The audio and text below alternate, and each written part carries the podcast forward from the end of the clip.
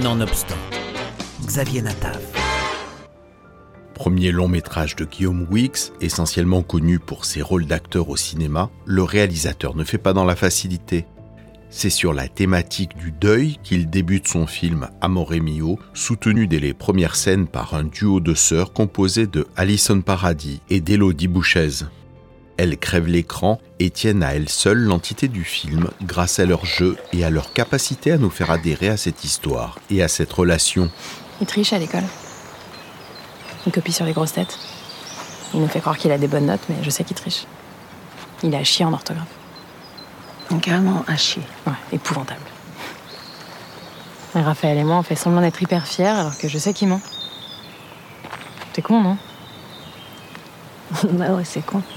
Elodie Bouchez. J'ai pu, euh, par le biais du film et de cette relation de sororité que je connais pas, moi, dans la vraie vie, euh, accéder à quelque chose qui vraiment ne me correspond pas et, que je ne pratique pas. C'est euh, cette forme de, oui, de sarcasme et un peu de, grossièreté, de, de- d'extrême familiarité avec une personne. Moi, j'ai plus tendance à la délicatesse et à, voilà, pas comment dire, pas, pas trop bousculer mes interlocuteurs, même mes amis proches, euh, parce que j'ai jamais co- connu euh, ce phénomène de fratrie où euh, tu te bouscules, tu te dis tu me fais chier, etc. Et, euh, c'est vrai que ça constitue aussi beaucoup le film, cette, euh, cette manière de, de- de- se parler, de se côtoyer. Donc euh, voilà, j'ai vécu ça par procuration. D'une très grande complicité, on s'émeut de leur peine et de leur joie, et leur sourire communicatif nous fait plaisir à voir.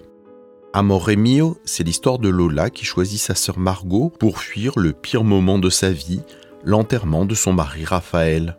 Motard, il succombe à un accident qui laisse un vide immense dans la vie de sa famille et surtout de son fils Gaspard, tout juste 8 ans. Pourtant, toutes deux ne se voient presque plus, un puissant ressentiment ayant creusé un fossé gigantesque avec les années. Tout les sépare, à commencer par leurs différences d'âge conséquentes, des modes de vie opposés, ainsi que des non-dits à peine esquissés et devinés par la cadette. Pourquoi on t'intéresse pas? Quoi? De quoi tu parles? Bah, je sais pas. Je sais pas, j'ai j'ai fait quoi pour que tu viennes plus me voir? On n'est pas assez. euh, Pas assez quoi d'ailleurs pour tout le monde T'as peur de quoi en venant nous Oh, voir arrête. C'est bon. C'est juste la vie, quoi. Il y a des moments où on a moins le temps, on n'a pas le même âge, t'as tes trucs, j'ai les miens, t'es lourde, là. Pour ce film en forme de road trip, Lola veut prendre la route, descendre dans le sud, si possible, ne pas reprendre sa vie. Elle ne veut ni compassion, ni phrase facile, refuse toutes les responsabilités qu'on lui impose dans ce moment charnière.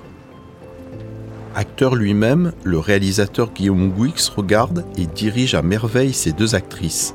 Ces personnages complexes et sensibles sont de très belles découvertes et permettent à ce film simple de bouleverser autant qu'il guérit de tous les maux exposés durant une heure et demie. Ouais, l'idée c'était. Alors il y a le 1.33 pour les enfermer un peu le carré, puis l'idée c'était de que la mise en scène soit dans l'état des personnages tout le temps. Donc quand, quand elle se calme, ça se calme. Quand, en fait, euh, comme si on, nous, c'était les actrices qui amenaient les mouvements de caméra. quoi. C'était un peu l'idée de mise en scène que leur état émotionnel influait sur euh, la manière dont on allait le filmer et pour que ça donne un effet un peu organique au film. quoi.